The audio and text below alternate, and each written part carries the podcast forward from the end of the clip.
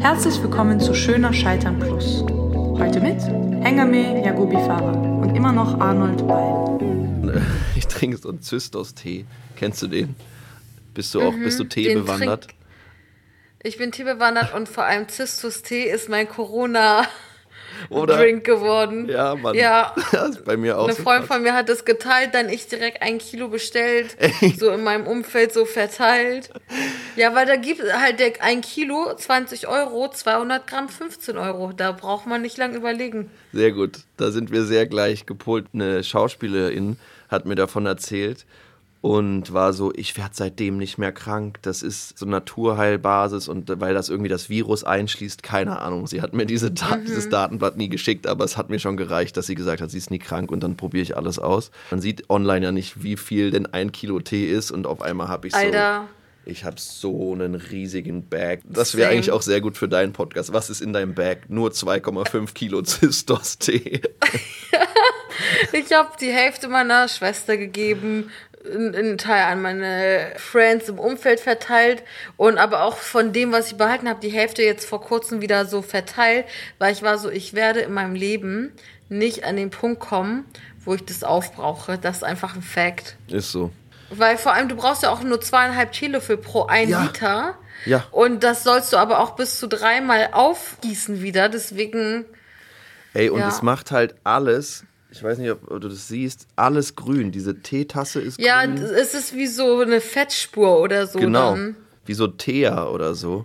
Ich frage mich mhm. auch, was passiert in meinem Körper. Irgendwie desinfiziere ich den komplett wahrscheinlich.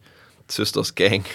Ja, aber äh, cool, dass du es kennst, weil voll viele kennen es irgendwie nicht. Ist so der Geheimtipp irgendwie. Vielleicht sollten wir das machen, so als das nächste Ding, was so Club Mate und sowas ablöst. Mate ist over, mhm. Zystos könnte so. Zystos Limonade. Ja, Zystos Limo Ciao. Wir nennen es einfach Zisnecke. ich wäre dabei. Sowas. Aber wirkt es denn bei dir? Hast du das Gefühl, es macht was? Also ich trinke es seit März. Ich war seit März nicht krank.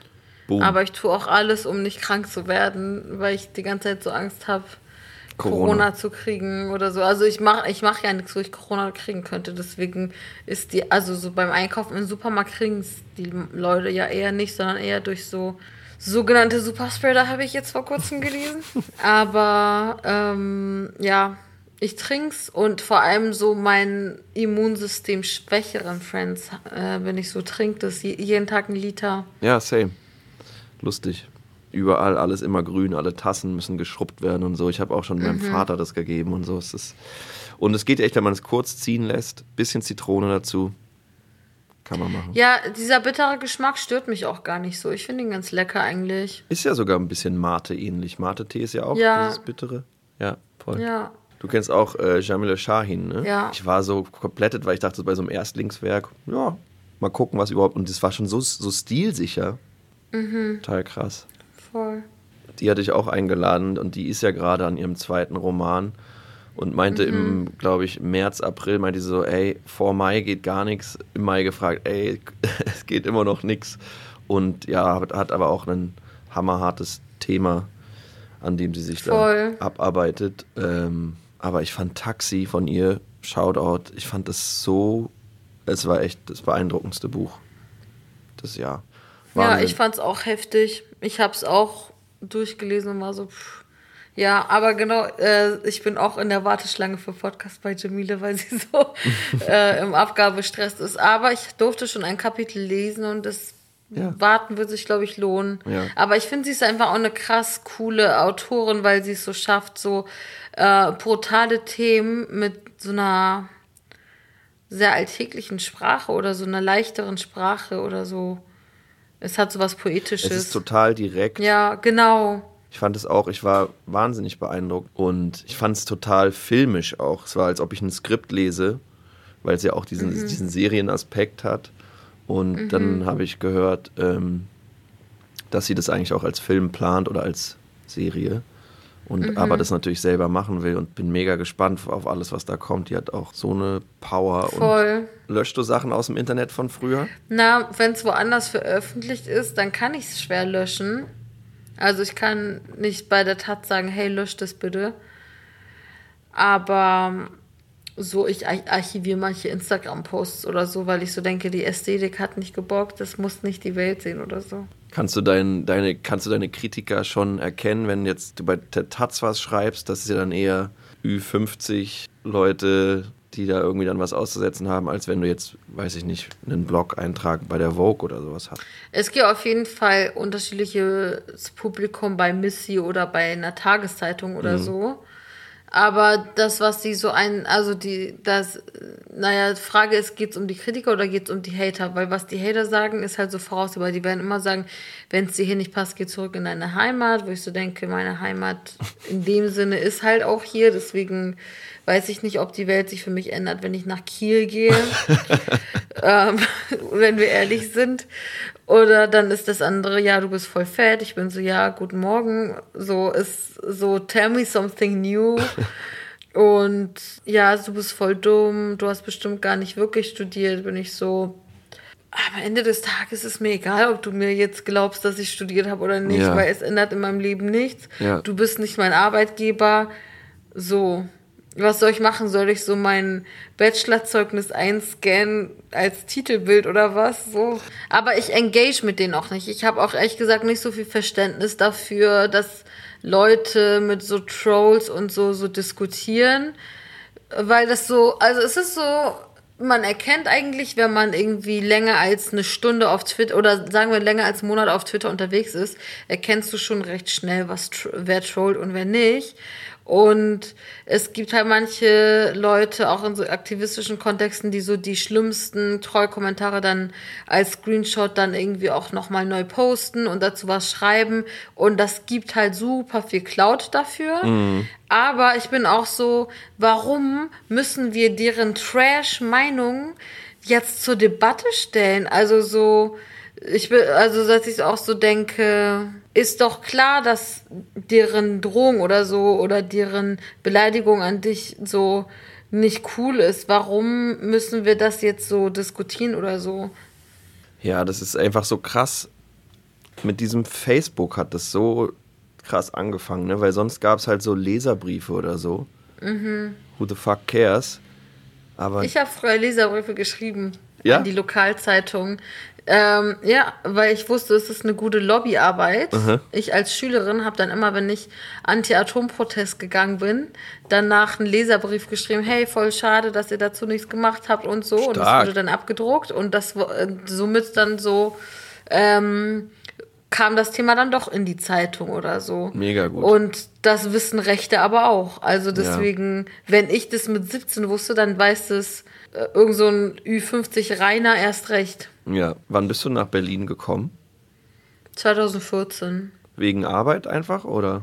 Ja, unter anderem. Also es war so, ich war, ich habe in Freiburg studiert und dann war ich ein Auslandssemester in Schweden und äh, wusste da, und danach war so angepeilt ein Praktikum in Wien für zwei Monate und dann hätte ich eigentlich zurück nach Freiburg gemusst, aber ich habe so in Schweden gemerkt, gar kein Bock auf Freiburg. Zu und ich habe eh nur noch ein Semester. Ja, es ist halt so übelst Provinz und so, du hast entweder so Annikas oder Annikas mit hennarot gefärbten Haaren, die barfuß sind. Also es ist so. Und ein paar Touris, die so, in den Europapark wollen. Ja, aber die, so die habe ich gar nicht mal, die, die sind mir gar nicht so über den Weg so krass gelaufen, ja. ne?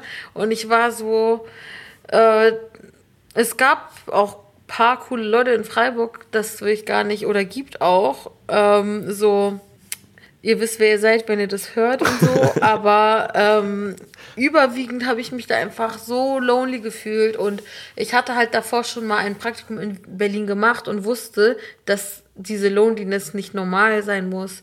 Und dann war ich so, okay, ich gucke, dass ich dann das, was ich an meiner Uni machen muss, als Blogseminar mache und alles andere vielleicht hier machen kann, zum Beispiel Bachelorarbeit schreiben und so. Ja. Und bin dann hierher und weil ich wusste auch, ich will Journalistin werden oder ich war ja damals auch schon freie.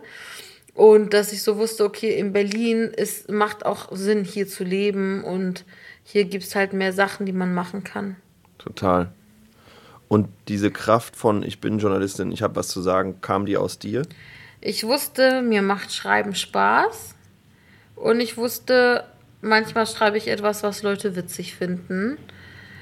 Ähm, und ich mochte es, damals war, war ja so Musik, das ist mein Ding, ich mochte es auch einfach, mir so eine Platte nehmen zu können und so darüber so zu philosophieren. Richtig random auch, aber whatever. hab's gemacht. Und ich habe halt auch so für die Schulzeitung geschrieben und okay. so und hab so gemerkt, das bockt einfach und deswegen möchte ich es gerne machen. Ja, cool. Ja. Was hast du gehört? In der Schulzeit? Ja. Kommt jetzt darauf an, wann in der Schulzeit, weil es hat sich krass geändert. Ich kann ja mal, also ich sag mal so, in der fünften und so, also in der Grundschule habe ich Viva im TV gepumpt und alles, was dort lief, mochte ich. Also Britney, No Angels, ja. äh, Broses, Digimon Soundtrack, Epic einfach.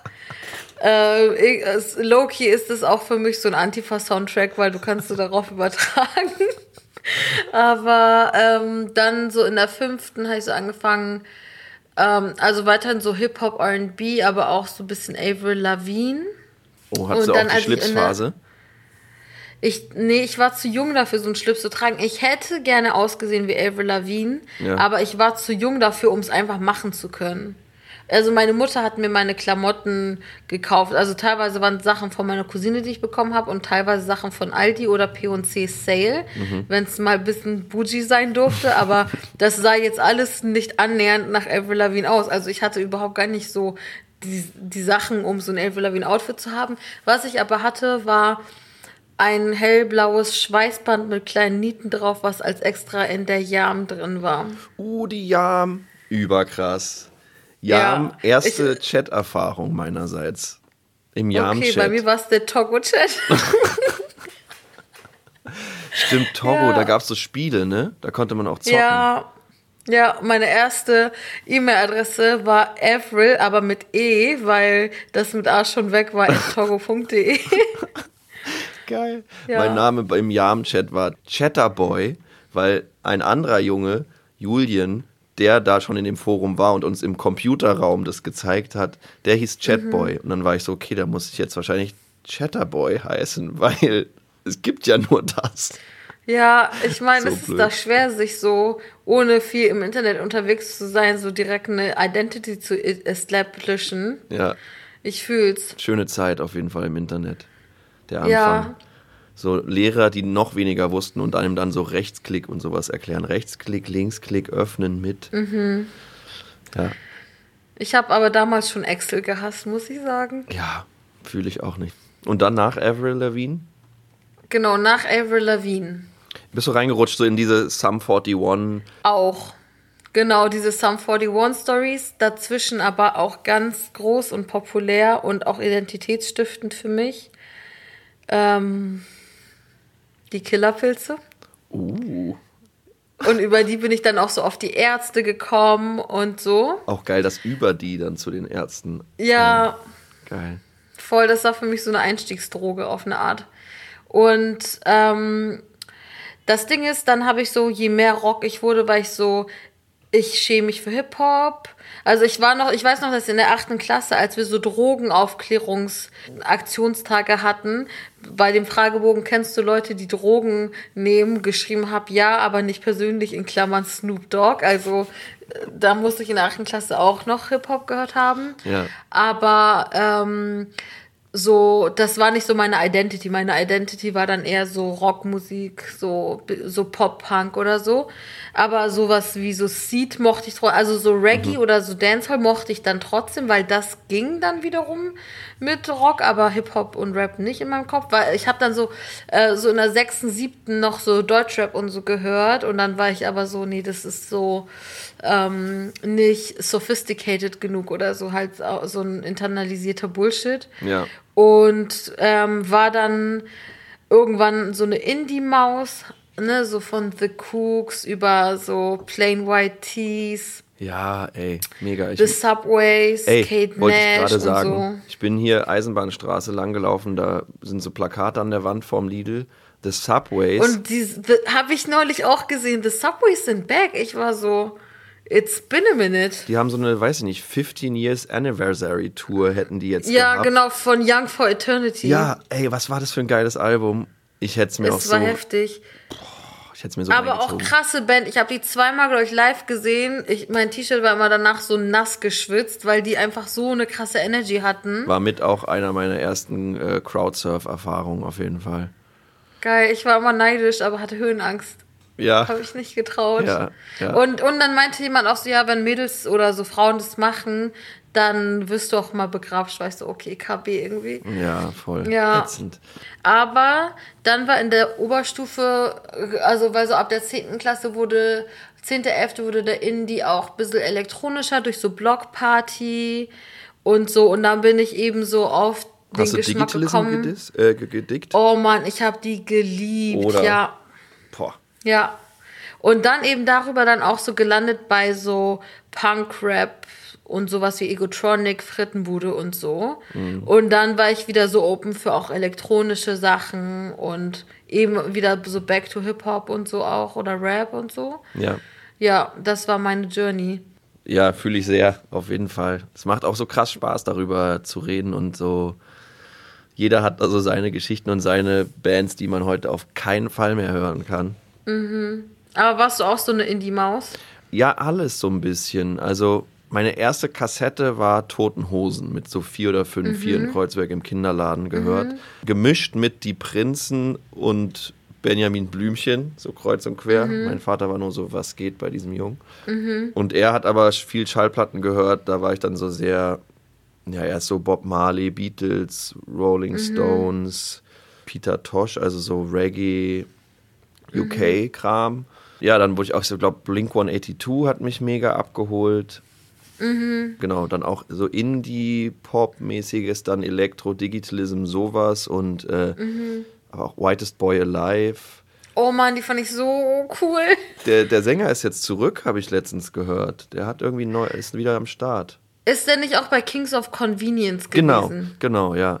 Äh, wie heißt der? Erland Oye oder irgendwie so? Spreche bestimmt ja, falsch genau. aus. Aber ja, die fand ich sehr cool. Und dann aber dann war immer Hip-Hop auch über ältere Cousins. Und dann, ja, hat das so komisch koexistiert und ich war nur so, okay, warte mal, irgendwie fühlt sich das nicht normal an, dass ich so parallel das und das höre, weil es gab ja immer so voll diese Entweder-Oder-Sache. Voll.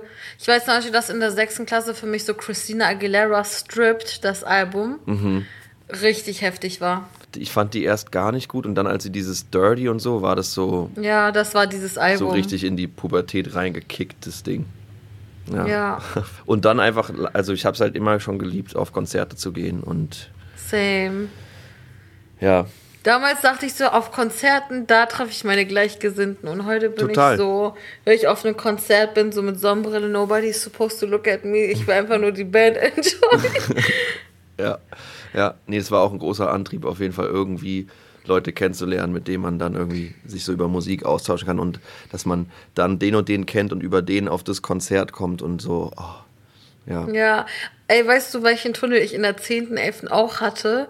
Jan Thiersen, weil ich so die fabelhafte Welt der Amelide geguckt habe und dann und Goodbye Lenin und dann so den Soundtrack immer ja. geballert habe und ich hatte so Schlafstörungen, da habe ich immer so auf meinem alten Oldschool iPod dieses Riesending 20 GB und so nachts MB. da hat ja auch kein Be nee, das war so ein GB Ding, oh, okay, das war krass. so ein richtig alter so ein Riesending, was ich auf eBay gekauft hatte, aber da habe ich dann immer so nachts, wenn ich nicht schlafen konnte, einfach im Bett gelegen und so diesen Soundtrack gehört. Ja, ich konnte den Film nicht gucken weil ich den Soundtrack mit meiner ersten Freundin gehört habe und der so krass mm. an sie und es war immer so richtig heartbroken Sadness, weil, oh, ich kann das jetzt noch nicht hören. Ich glaube, Bushido und Flair oder so, die hatten auch einen Sample davon, den Song konnte ich dann nicht hören.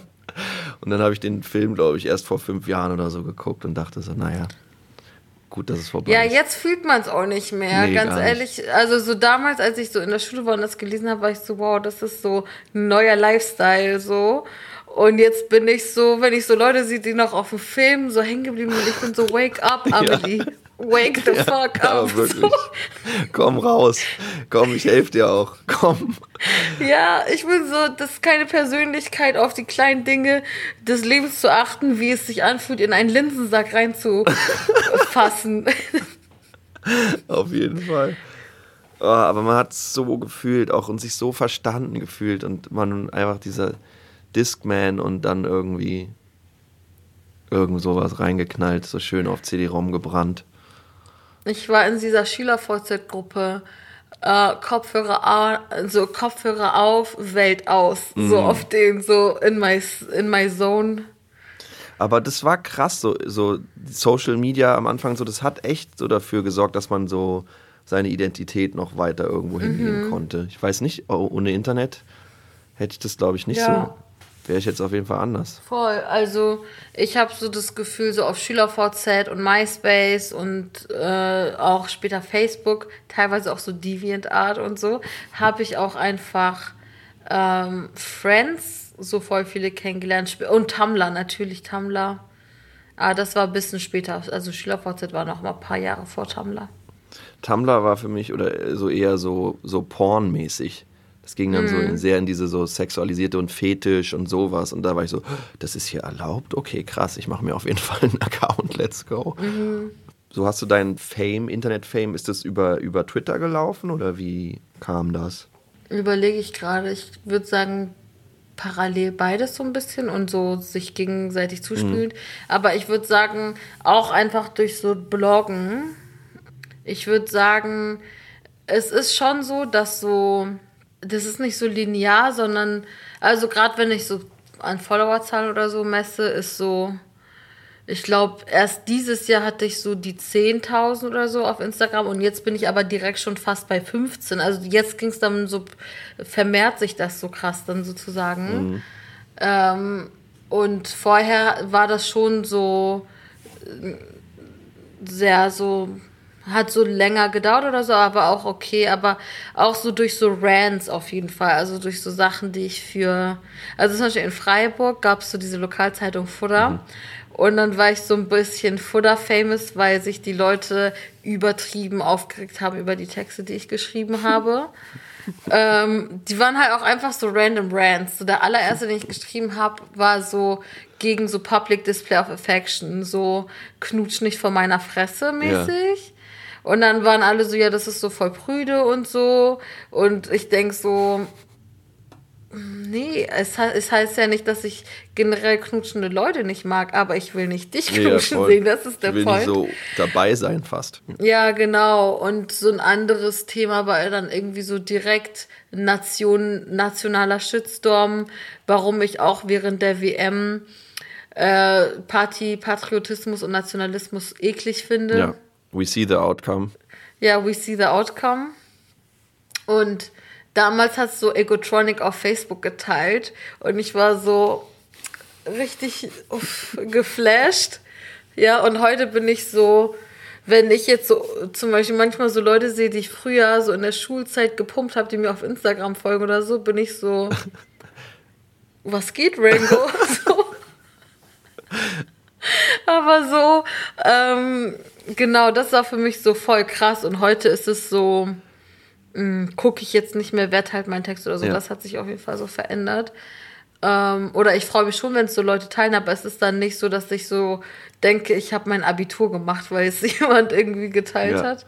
Aber du kommst nicht in so eine Abhängigkeit zu deinen Followern, so, oh, die feiern mich dafür. Fühlen die jetzt, dass ich einen Roman schreibe? Also ich meine, fühlen sie natürlich, weil es ist jetzt nicht so weit voneinander weg, ne? Aber. Da habe ich jetzt nicht so drüber nachgedacht. Also wenn die jetzt so, ich schreib's ja auch nicht in erster Linie für den Fame, ja. sondern so, mir ist es gar nicht wichtig, dass der Roman irgendwie so viral geht oder so, sondern eher so, dass er gut Total. ist.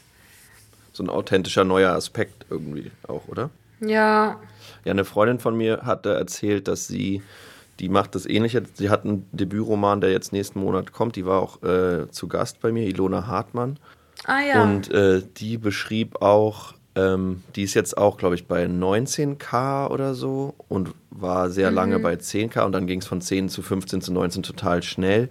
Und sie meinte so, sie wünscht sich eigentlich mehr für sich die Haltung und Beiläufigkeit, die sie, in der sie Tweets rausgehauen hat, als sie so 2k hatte. Also als es so eine ja, so eine Beiläufigkeit hatte. Same. Fühl's. Geht ja auch so. Ja, aber das hat auch damit zu tun, dass ich dann so gemerkt habe, okay, es gibt auch irgendwelche fucking Creeps, die alles, was ich mache, mitschneiden und dann so auf komisch dann so von der Seite ankommen. Mhm.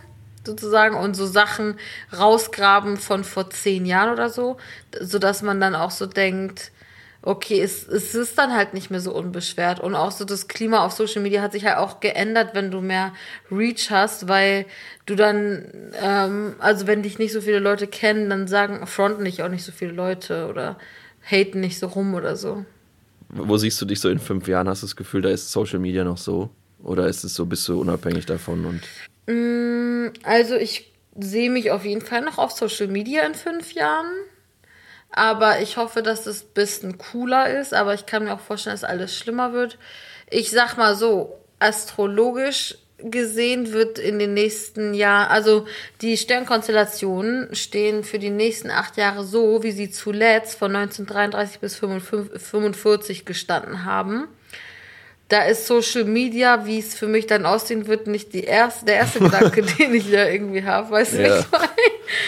Aber ähm, ja, ich glaube so, was ich schön finde, ist, wenn es keinen Faschismus gibt in, in fünf Jahren und man es irgendwie doch tackeln konnte, aber ich bin nicht super optimistisch, muss ich sagen. Deswegen äh, kein Plan, ob ich dann hier oder in Exil oder so bin. Ähm, aber ähm, was ich schön fände, ist weiter schreiben. Also ich, ich so anstrengend das mit dem Roman auch ist, ist, ist auch voll schön und es ist auch krass, dass Leute irgendwie sagen, hier ist ein Buchvertrag, wir wollen das lesen, was du dir ausgedacht hast. Und ähm, ja, inshallah schreibe ich nach dem Buch einfach noch ein Buch und dann noch ein Buch ja. und so. Ich wünsche dir viel Erfolg mit allem, was da kommt. Ich bin sehr gespannt auf dein Buch. Danke. Und hoffe, wir lernen uns mal im echten Leben kennen. Das würde mich sehr freuen.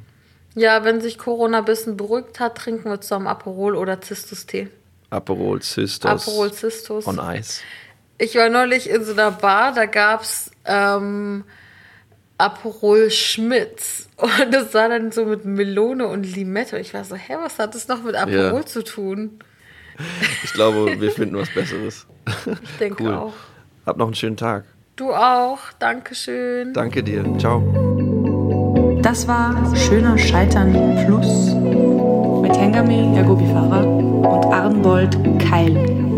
Schöner Scheitern entsteht unter der Mitwirkung von Anton Weil, Hanna Müller, Sita Messer, Theresa Gutenberger, Beats und Instrumentals von Matteo Hall. Schöner Scheitern wird produziert von Studio Nashi.